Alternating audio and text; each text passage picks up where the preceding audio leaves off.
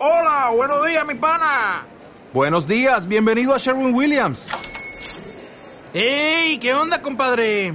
¿Qué onda? Ya tengo lista la pintura que ordenaste en el ProPlus app. Con más de 6.000 representantes en nuestras tiendas listos para atenderte en tu idioma y beneficios para contratistas que encontrarás en aliadopro.com. En Sherwin Williams somos el aliado del PRO. Bienvenidos queridos oyentes a una nueva edición de Entre Cómics. Una semana más estamos dispuestos a dar un poquito de guerra, un poquito de asco y a dar algo que hablar, cuando menos. Muy buenas, doctor Snack. Muy buenas, un poco de guerra, un poco de asco y mucho Marvel, porque esta semana es lo que tenemos. Yo la verdad es que tenía ya mono de, de los cómics importantes de estos de Infinity, algo de alguna colección. Dos semanas sin nada de Infinity, nos han acostumbrado mal y yo decía, tiene que llegar, tiene que llegar. Mono de evento, tenemos mono de evento y la verdad es que esta semana tenemos poco, lo suficiente, pero poco. O sea, lo justo, justo para quitarnos el mono. Pues sí, el número 23 de los Vengadores, concretamente. Bueno, número 23 de los Vengadores, que, oye, le tenemos aprecio ¿eh? también a esta parte del evento con nuestro Leinir Francis Yu, que está especialmente regulero en este número. Sí, hay cierta prisa por sacar el número, por lo visto.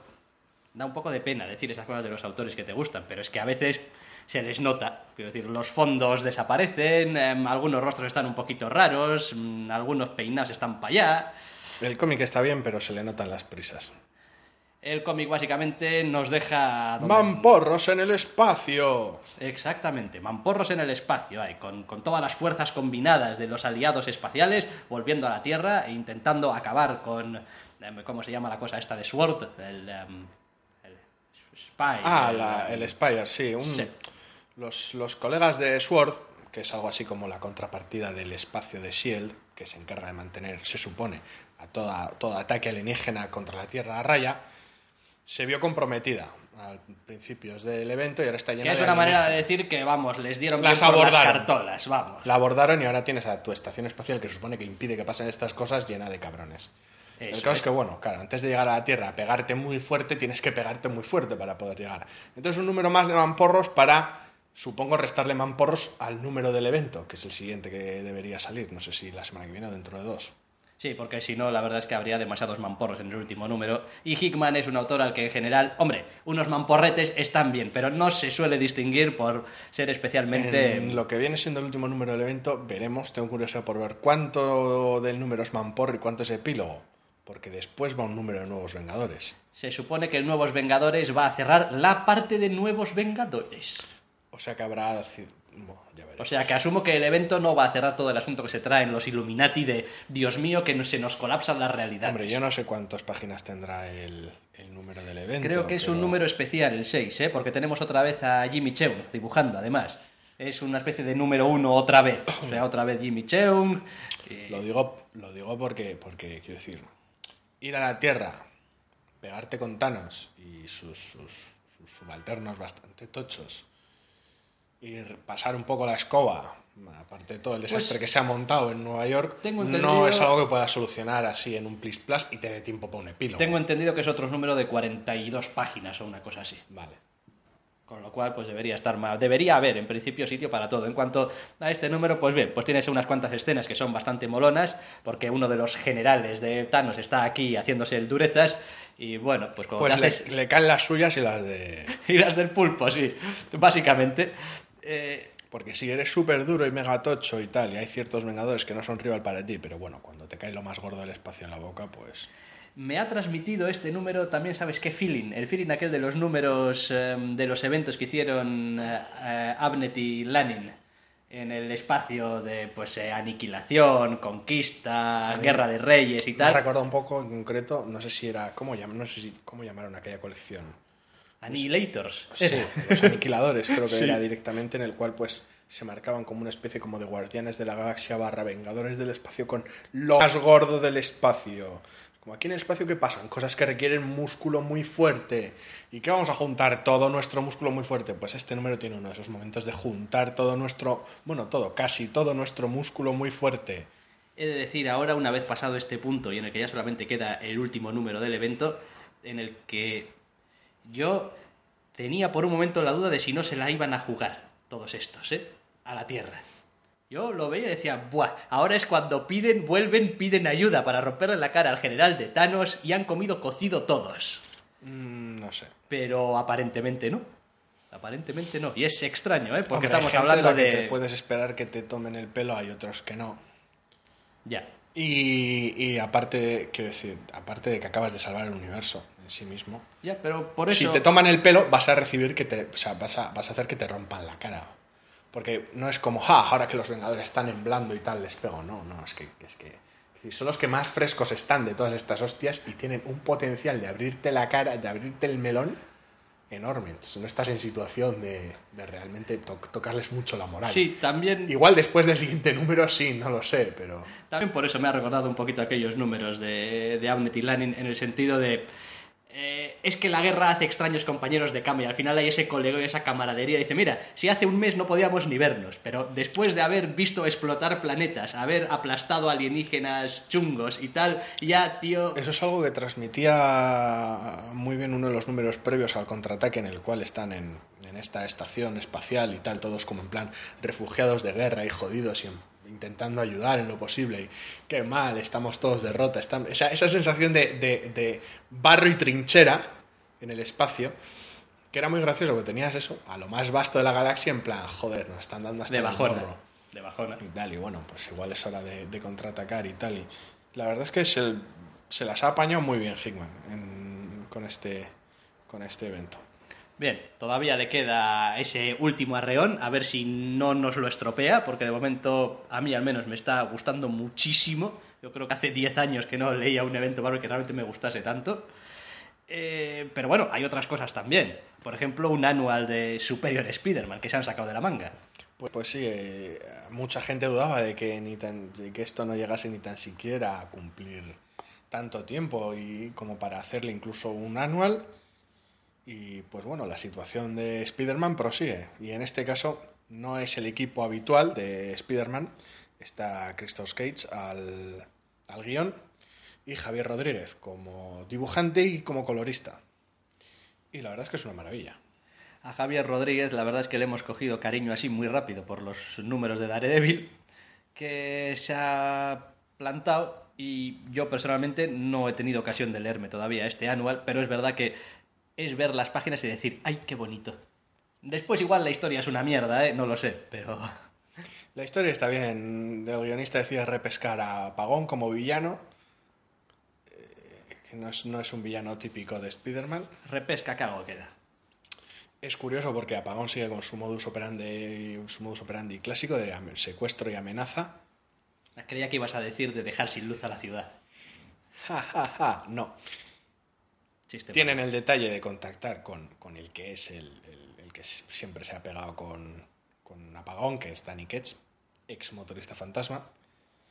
Y bueno, pues es un cómic que está bien llevado, tiene sus, tiene sus cosas y es una historia muy, muy sencilla, muy cerrada de, oye, Apagón está dando por culo, secuestra a alguien que me importa, pues voy y le hago los superiores. Spider-Man. Ningún problema para podértelo leer si no estás siguiendo Superior Spider-Man, ¿no? En principio, más allá de quizá algún detallito o dos.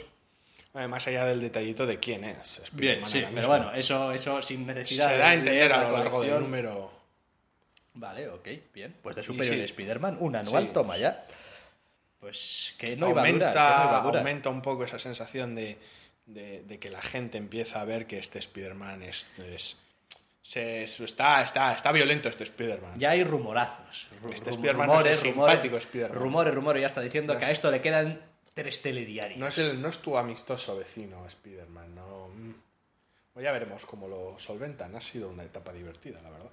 Pues sí, no, todavía debería Arrancó quedarle tres o cuatro meses largos le debería quedar, ¿eh? Pero parece ser que ya por algún anuncio, por alguna preview, por alguna cosa, por algún teaser de esos que les encanta Sí, a ah, Marvel, ya empieza... Hace ya una o dos semanas que salió en las Solicits de febrero. Con lo cual, pues sí.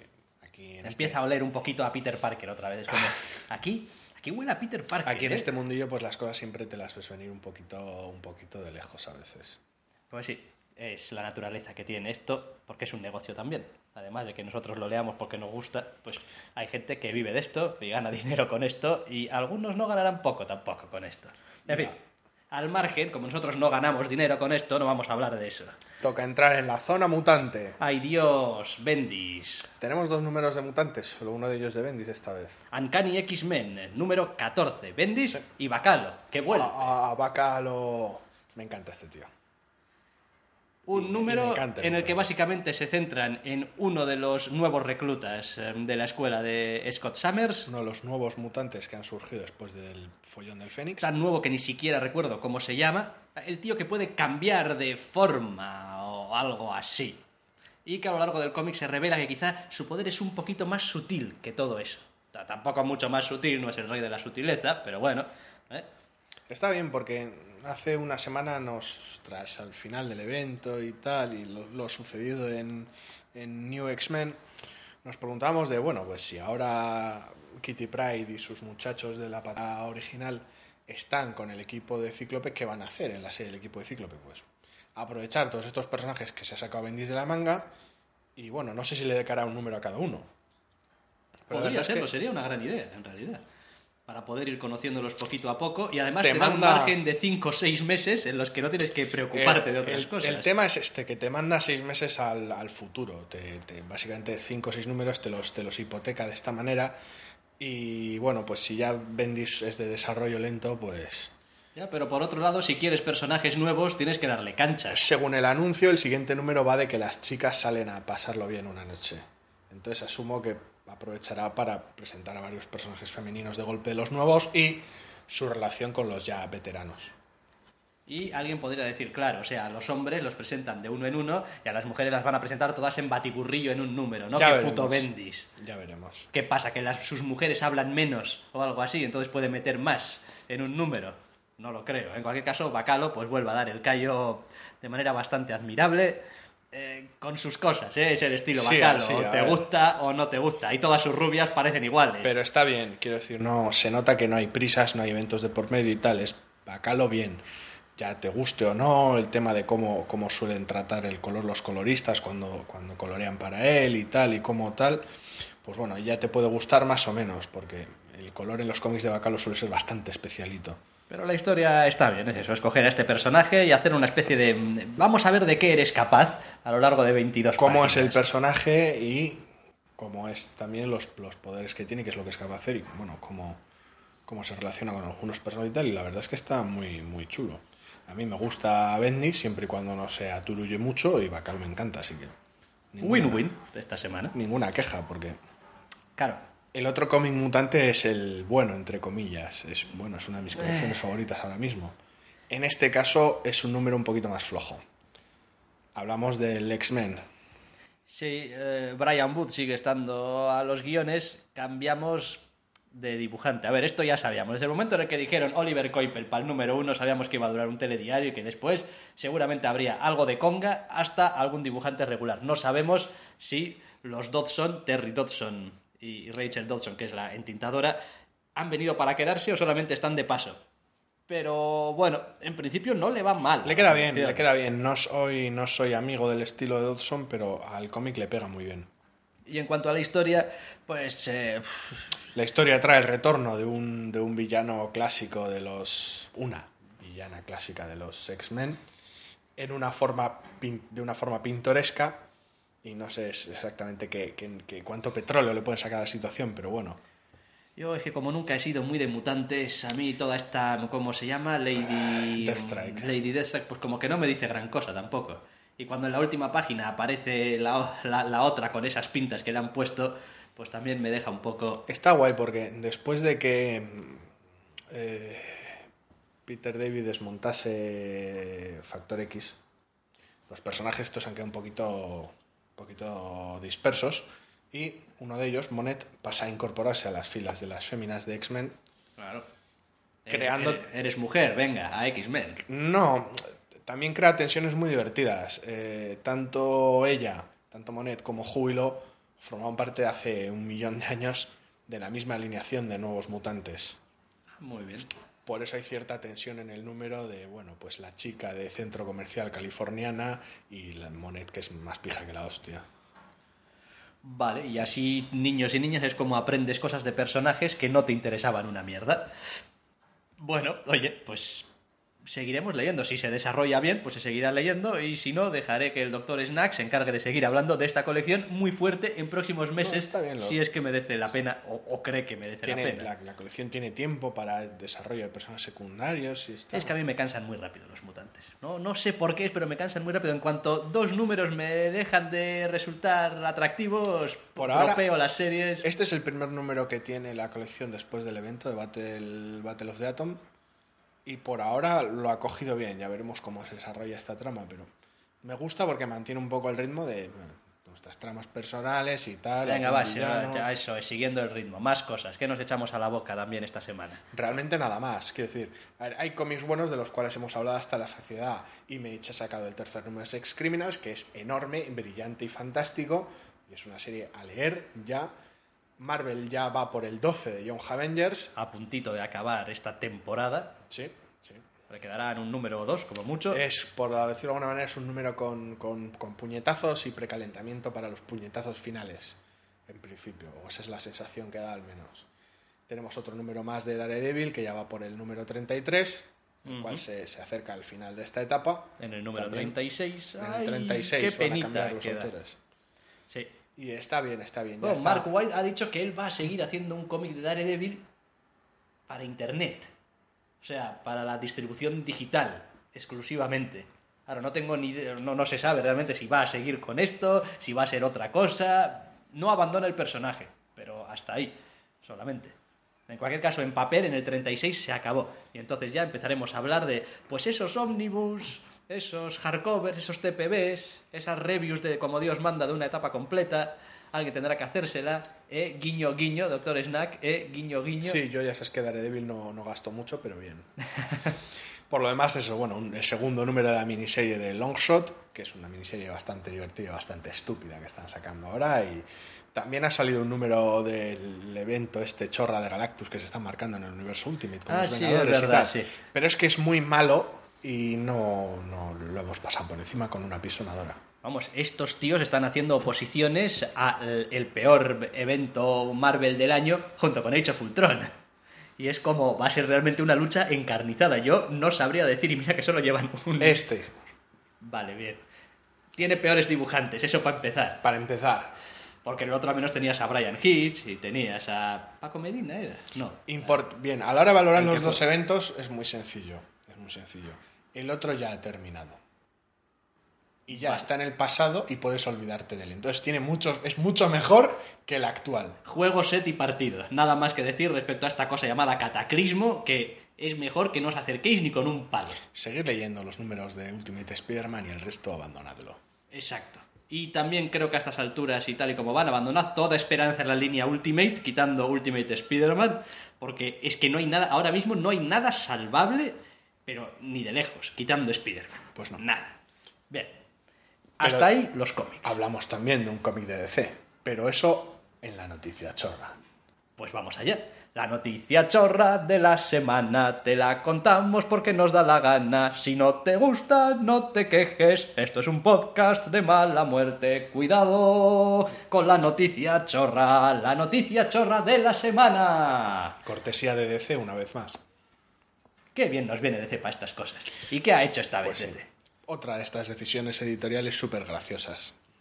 A ver, cuéntame. Ya en su momento, tras el, el último reseteo Judas que se marcaron de la continuidad y la patada que le dieron a, a- a todo el tema y la fusión del universo vértigo dentro del universo DC normal, incluyeron coger todos los, aprovechando que tenían los derechos de Willstorm, y introdujeron el universo Willstorm en el universo DC. Sí, para todos los que nos ha gustado alguna vez cosas como The Authority, fue como una patada en las pelotas. Era muy gracioso porque, porque te permitía tener una colección de Grifter, tener una colección de Storewatch, Genial. tener una colección de Voodoo, ¿Ya ha habido alguna buena de esas? mm, tener... Buenas no sé, pero desde luego no se han vendido. De hecho, fue gracioso porque se tomaron, Por la, una vez crítica y público están de acuerdo. se ¿no? tomaron la libertad de meter a Grifter, incluso el personaje, en, el- en la película animación de, de Flashpoint, Mm, sí, sí, en un cameo loco. Es verdad, es verdad. para luego pegarle un tiro, pero bueno. El caso es que cancelaron eh, Voodoo, Stormwatch o qué. cancelaron Grifter. Y finalmente han anunciado que la única que quedaba del universo Wildstorm, Stormwatch, la van a cancelar en su número 30. La noticia de por sí ya es bastante mierda, porque de esta manera básicamente no queda rastro del universo Wildstorm. En DC no hay ninguna colección de ningún personaje o grupo del universo Wildstorm. Ninguna. Muy bien. A eso se le llama una asimilación perfecta, que no queda ni rastro, asimilado perfectamente en el universo DC. Como os acordáis de Winston, ahora está en DC. ¿Dónde? En el ADN de DC. Colecciones no vamos a sacar, pero... Forma parte de la identidad de... Eso de- es. Pero, ¿Qué pero trolls? le añade un... Lo, lo- lo- lo gracioso es que la propia noticia tiene un plus de chorra.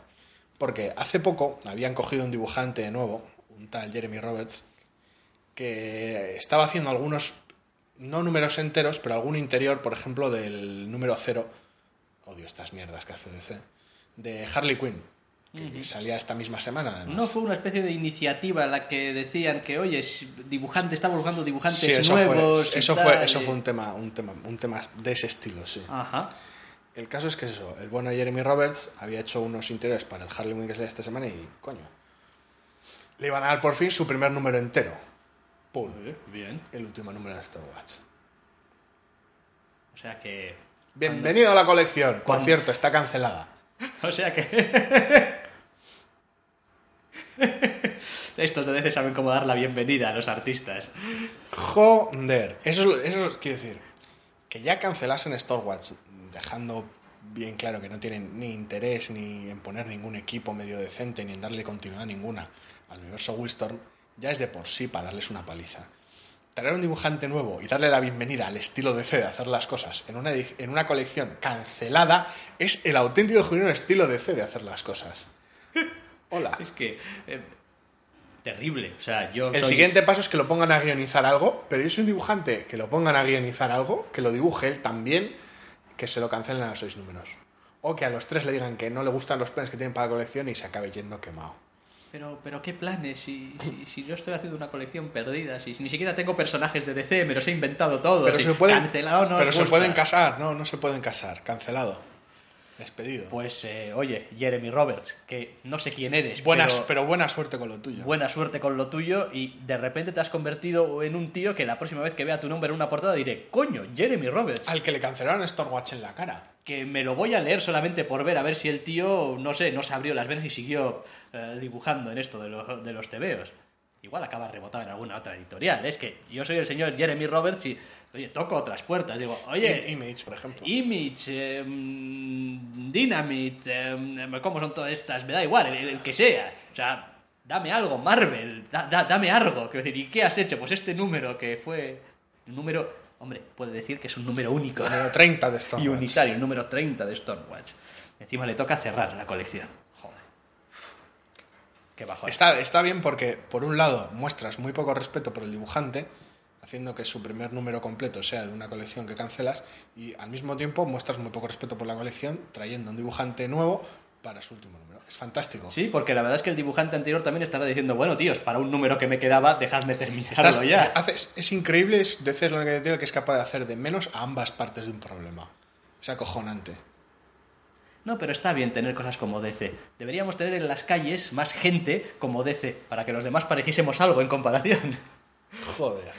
Bueno, pues esta ha sido la noticia chorra de la semana y este ha sido el Entre Cómics de esta semana. Volveremos dentro de siete días con más tebeos que echarnos a la boca. Hasta la semana que viene. Hasta la semana que viene.